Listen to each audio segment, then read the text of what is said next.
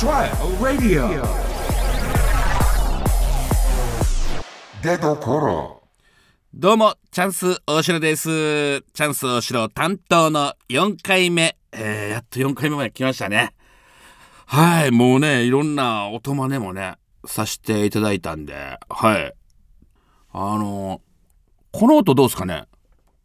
あの、これは立ち飲み屋さんで、キャバクラの女性から LINE が返ってこへんって、ずっと文句言ってるおじさん、一人で飲んでるんですよ。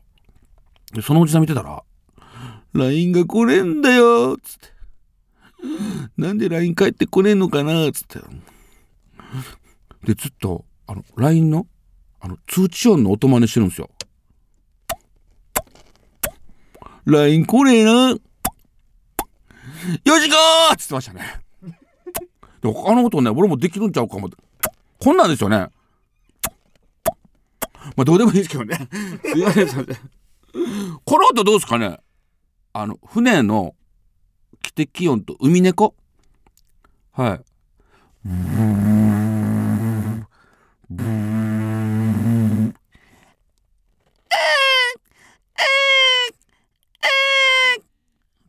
で、分かったんですよ。僕は音感がいいんで。海猫のキーと鳥ね。クリープハイプのボーカルの尾崎世界遺産って同じキーなんですよ。これ、わかりますかねこれ。海猫は、あのオレンジの光の先、その先、ああのオレンジの一緒、全く一緒ですから。すごいでしょ。あの、クロちゃんも一緒なんですよ。パトカーとクロちゃん。パトカー救急車消防車のキーとクロちゃんと一緒なんですキーが。うーわーわわわークロちゃんですわー全部一緒。はい。もう何の話やねん言うてね。すみません。そえっと、それではタイトルコールいきましょう。芸人お試しラジオチャンス大城の出所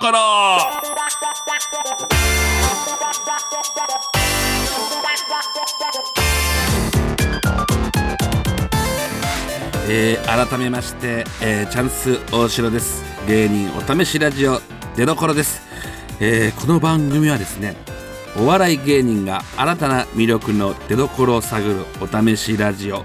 パーソナリティは2ヶ月交代で現在はチャンス大城が担当しています。はいどうもえーね近況なんですけどねもういろいろ最近はもうあのテレビ東京であの路線バスの旅っていうこの田川陽介さんのですねでこう3人1チーム僕太川陽介さんチームでえっ、とホリプロのはるかクリスティーンちゃんとほんで相手チームがこうえっ、と EXILE の松本さんニッチェ近藤さんえっ、とえっ、とあれ、えパークマンサー？あ、じゃあ、じゃあ、マークパンサーや。パークマンサーはモノマネか。マークパンサー、 globe のね。で、で何をするかっつったら、一泊二日で、これひたすらバスで鬼ごっこするんですよ。ずーっと。ほんで、はるかクリスティンちゃんが、もう路線バス、この田川陽介さんの路線バスの番組、第1回目から全部見てる超マニアなんですよ。もうほんと、この番組を、田川さん、陽介さんより知り尽くしてる。で、田川陽介さん、えーはるかクリスティンちゃん、僕、で、スタート言って、ほんで、もう、僕もっとね、こう、ヘラヘラした楽しい番組なんかも、ね、楽しい番組なんですけど、あの、ボケる隙がないんですよ。ガチンコで、もう田川陽介さんの歩幅？あのね、これラジオ聞いてる人分かりにくいと思うんですけど、歩幅が、あの、僕、鉄道オタクなんですけど、新幹線のレールと同じぐらいなんですよ。えーっと、JR ってもっと幅が狭いんですよ。阪急電車と新幹線と同じ幅で、1個の幅が、もうむちゃくちゃ歩くの早いんですよ。ほんで僕、足むっちゃ短いでしょ。で、スタートしたらいきなり山、山みたいなところ登るんですけど、あの、僕いきなり足、パンパンに、もう、筋肉痛になって思って、あ、やばい、これ今、俺土下座して、もうやめさせてもらいますって言うたら、俺これ、とんでもないことになるのかなほんで、とりあえず第一ポイントチェック言うて、こうフリスビーをこう投げて、50メートルフリスビー投げて、こう犬が追いかけて、50m フリスビー振り切ったところで犬が加えたらまずそのいいって言ってこれを1人ずつやっていって成功させていかなんです。よで僕最初フリスビー投げたら 50m いきなり行って犬が走って加えたんですよ。で次はるかクリスティーヌちゃんがファー投げたら 50m 犬走ってクリアで僕足痛いから俺わざとミスりまくってあの時間稼いだよかった思ってたよ。ほんで次田川陽介さん失敗しまくるんですよね田川さんが。なんか僕その間に「よし田川さん失敗しまくれ!」って「足治れ足治れ!」っつって。ほんだらあの50回ぐらい失敗して。そのおかげで足がちょっと時間稼げてちょっと歩けたんですよ。でその日はなんとか無事終わったんですよ。ね。これ次の日もう僕もホテルのお湯溜めてお湯の中入ってもうずっと足ほぐして次の日もうむちゃくちゃ足が復活してるんですよ。はい。ほれでもう俺もう走り回るんですよ。田川さんの早歩きより全然走り回って。もうもう田川さんがまた僕に近づいてきたら僕また走るんですよ。それ繰り返したら田川さんが「お前俺のこと嫌いなんか?」言われましたけどね。はい。すいませんすいません出どころ。はいはい。じゃあねちょっとねお便りの方に行かせていただきたいと思いますけどね。はい。えー、ラジオネーム最初の砦さんです。チャンスさん初めてメールさせていただきます。現在お笑い養成所に通う芸人志望のフリーターです。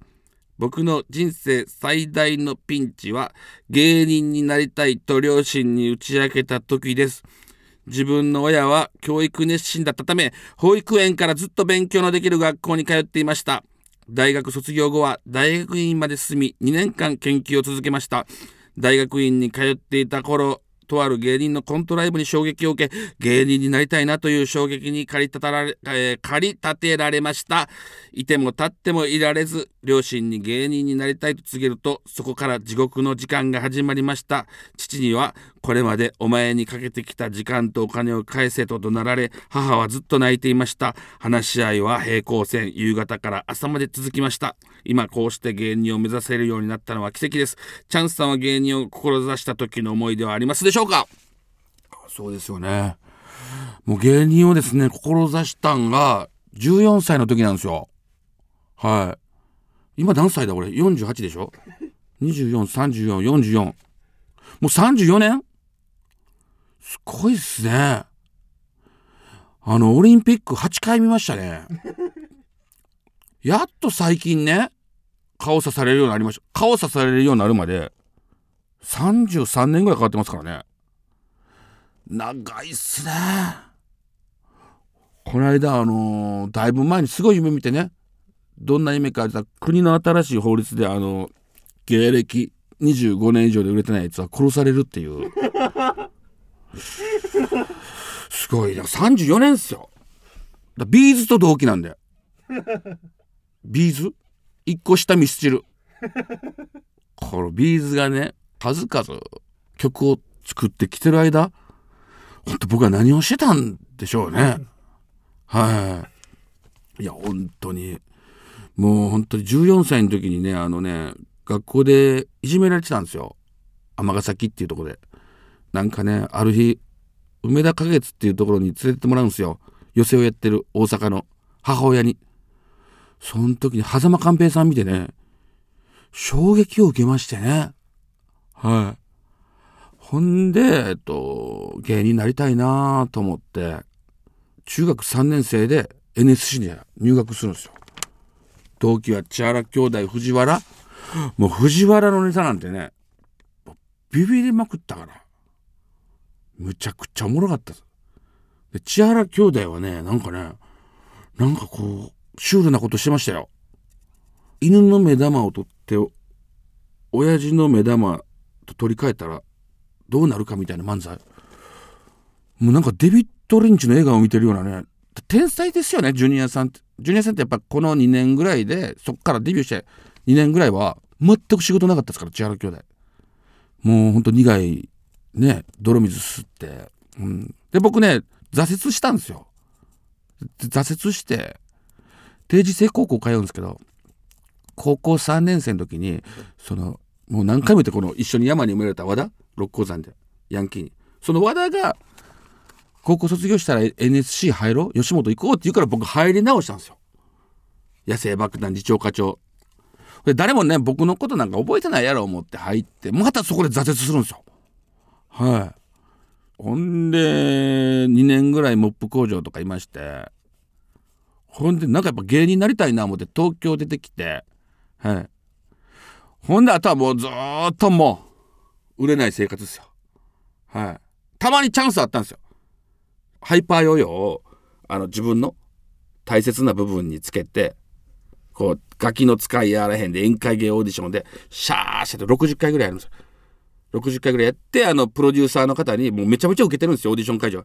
プロデューサーの方に「チャンスくんテレビや!」って言って。なんかチャンスはいっぱいあったんですけど全部なんかもうあかんくて。である日2011年ぐらいですかね。えっとサブロックモンキーズの山内さんっていう人が千原誠二さんが居酒屋やってました幡ヶ谷で。そこに連れてってくれるんですよ。で僕誠二さん僕のこと覚えてへんやろ思って行って誠二さんに紹介するんですよ。なんかチャンス大城さんって同期だったらしいんですよって。居酒屋でね。誠二さんが「俺お前のこと覚えてへんわ」って言うんですよ。ね。でお前当時なんかやったなんかギャグとかモノマネとかないんかと。あ僕あのショートコントとショートコントの間ねブリッジでほんでまあまああのーショートコントあのー F1 かって。おひょひょってやったら誠司さんが「お前おひょひょやないか!」っつって「お前21年ぶりだったんですよ」ほんだらそっからでずっと居酒屋でお前もバイトせえって働かしてもらってて。で2017年の7月7日に僕 NSC の時に点数表をつけてたんですよ。はい。その点数表があの僕僕の部屋から見つかるんですよ。ほんで誠司さんが切れるんですよ。なんでかって言ったら「え雨上がり決した10点藤原10点えー、トゥナイト10点千原兄弟5点って書いた点数表が出てきて。これ誠司さんが千原トークでその映像を見せるんですよ。2017年に。ほんだらジュニアさんがあいつを呼べっつって。ほんで2017年7月7日の千原トーク。お客さん500人の前で僕ジュニアさんにも久しぶり会うんですよ。そこで山に埋められた話をしたら滑らない話のオーディション受けろって言うんですよ。フリーですよ。で受けましてね。滑らない話のオーディション。はい。ほんで合格して。ほんで滑らない話出るんすよ。ね。その後ですよ。ここからここからはね僕メディアで言うたことない話なんですけどしていいのか分かんないですけど僕滑らない話の打ち上げでベルッベロになってもうんですよ。ほんでえっともう松本さんが憧れの松本さんがもう目の前おるんですよ。ハイボール何杯も飲むんですよ。緊張して。でもう松本さんに大喜利しましょうみたいなこと言うんですよ。空気が乾いて僕もう覚えてないんですよ。はい。ほんでその後松本さんの横に座ってもう「松本さん!」って「憧れてました!」って松本さんの体を触りまくるんですよなんかもうひんやりした空気でそのままあのー松本さんがタクシーで帰るっつって「松本さん!」ってタクシー触るんですよ憧れてま4時ですよね見てました松本さんタクシーポンポンって叩いたんですよ宮川大輔さんがブチギレて「お願いしてんじゃん!」ってほんであの次の月の僕はプロデューサーさんに電話したんですよ。僕大丈夫でしたかと。記憶ないから。いや全然大丈夫や言うんすよ。あよかったな思って。俺しくじってないわ思って。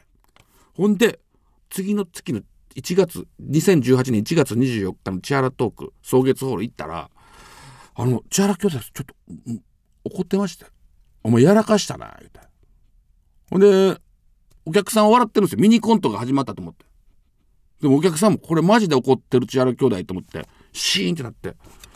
僕もうむちゃくちゃ怒られまして「お前松本さんに絡んだらしいな」っつって。あほんでどうも、えーその会は終わって僕も草月ホールから歩いて帰るんですけどあこれもう引退やな思ったんですよ。もうやらかした。でなんかこう僕に踏まれる地面にも申し訳なくなって。なんか地面に謝りながら帰ってるんですよ。悪かった。地面すまん。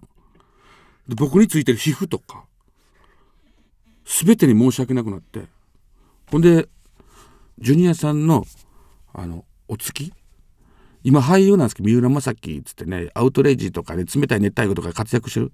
もともとジュニアさんのお付きで右腕やった芸人が俳優になってるんですけど僕そいつと同期なんです2回目の。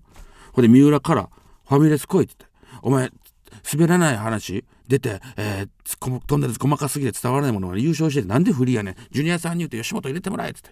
いやでもな俺はな滑らない話でやらかしてもうたんや。でもう俺引退して田舎帰るんや。アホか電話しろ。酒のなしくじりなんか1回や2回大丈夫や。もう気をつけ明日から飲むな。明日から気をつけろ。つって。こうやってからジュニアさんに次の日電話。三浦からかかってくるんです早くジュニアさんに電話して吉本入れてでも僕は電話して引退しますって言おうとしたんですよ。はい。でジュニアさん電話したんですよ。ジュニアさんが「おお」っつって「いやいろいろすいませんでした。滑らない話の打ち上げで」もうそれまで酒癖ずっと悪くてもう誠司さんもブチ切れてるんですよ。俺がもっと早めに止めるべきやった。でジュニアさんに電話して「すいません」っつったらジュニアさんが「おお分かった分かった。お前そんなことより来月2ケツ出てくれ」って言うんですよ。僕はもう涙がねブワーダムが決壊したのに涙出てきて「すいません」っつって「俺みたいなもんにもう一回チャンスくれるんや」つって僕吉本入れてくださいってずうずしいかもわかんないけど言うたらええよ。じゃあ藤原社長に言うとくからって。ほんで吉本入れてもうってその後誠司さんにねもうむちゃくちゃ怒ってましたよ。お前もう二度と酒飲むなよっつって。はい。でそっからです。吉本入れてもうって2年ぐらいダウンタウンさんの番組見れないんですよ。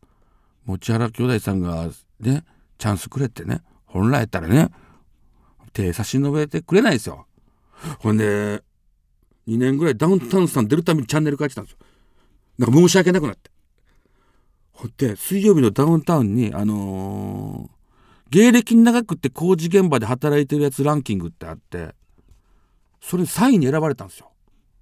ほんで要は工事現場でこうパイプとパイプをつなぐ作業とかしてて「今何してるんですか?」って言われるんですよ。これ何の作業なんですか?」いやわかんないですね」って。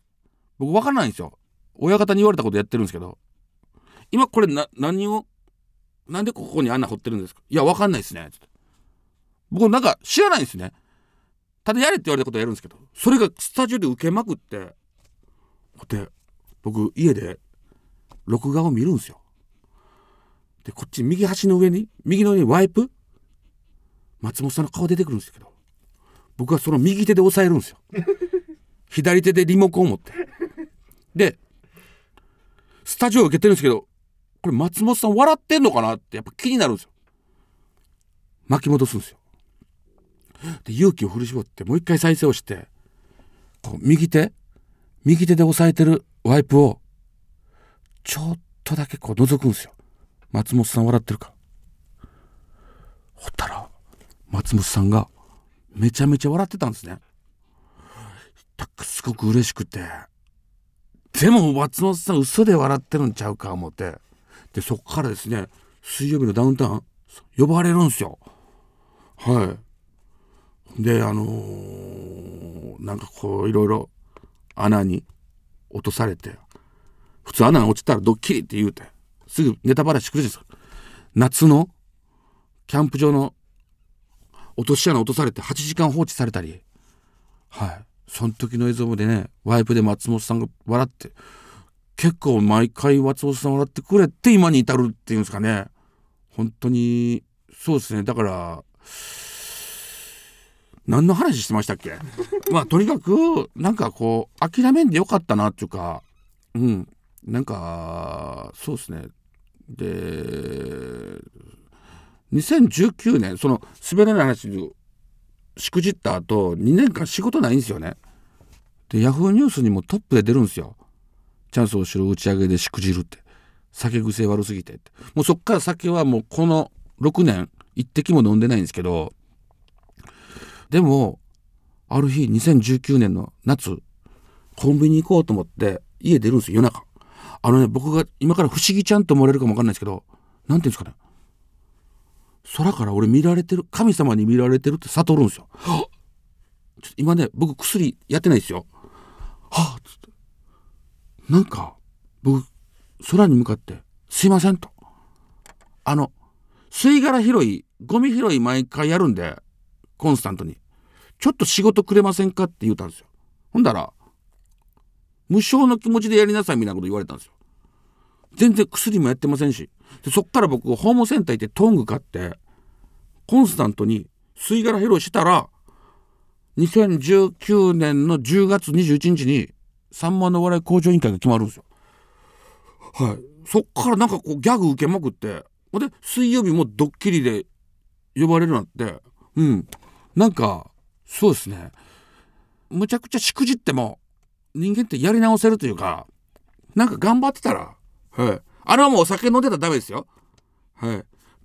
なんか、信用って一発で失うけど、信頼ってほんと積み重ね何年もかかるっていうか、でも頑張ってたら、はい。僕はもう2018年、千原兄弟さんのおかげで吉本入れてもって、ただやっぱりもうゼロからのスタートでしたね。やっぱビッグ番組出たとはいえ。うん。でもやっと最近、ちょっとすいません、NHK みたいな空気になってね。はい。でもなんかこう頑張ってたらいいことを必ずひっくり返るっていうことをちょっと鳥出君に伝えたいなこう親に反対されてても自分がモノマネしたりギャグ考えまくってねこのご両親さんをねおもろいなあいつって思わしたらいいんですよ。はい。ちょっとあのすいませんこんな空気にしてしまって。はいすいませんすいませんすいません。はい。あと放送できるかわかんないね。はい、えー、曲はですね、えー、大森聖子さんで前説アドバンスです。